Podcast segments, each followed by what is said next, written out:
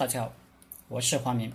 这节课我们接着分析《九地篇》原文：“九地之变，屈伸之力，人情之理，不可不察。”进入九种不同地区的畸变，能屈能伸的应对形势的发展，以及对各种人员心理人情的掌握，都是为将者必须具备的能力。这是总结九地为下文章目。这里专门提出人情，就是对志气的强调，掌握心理人情，才能驾驭士气。不仅驾驭我军的士气，而且能驾驭敌军的士气。儒家讲天理、国法、人情，兵法也讲人情。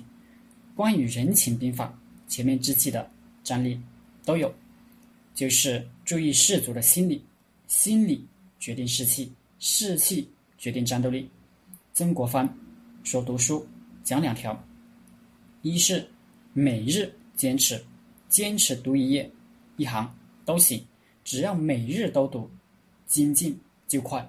这叫不急而速。最怕鼓起劲来就大干一场会战，过了劲又搁下不管，那就很难完成。日拱一卒是完成任何工作、实现任何目标。”理想的关键，成功都靠拱足，不靠出车，因为没有那么多车可以出。但很多人只喜欢出车，你跟他说拱足的事，他就是不爱听。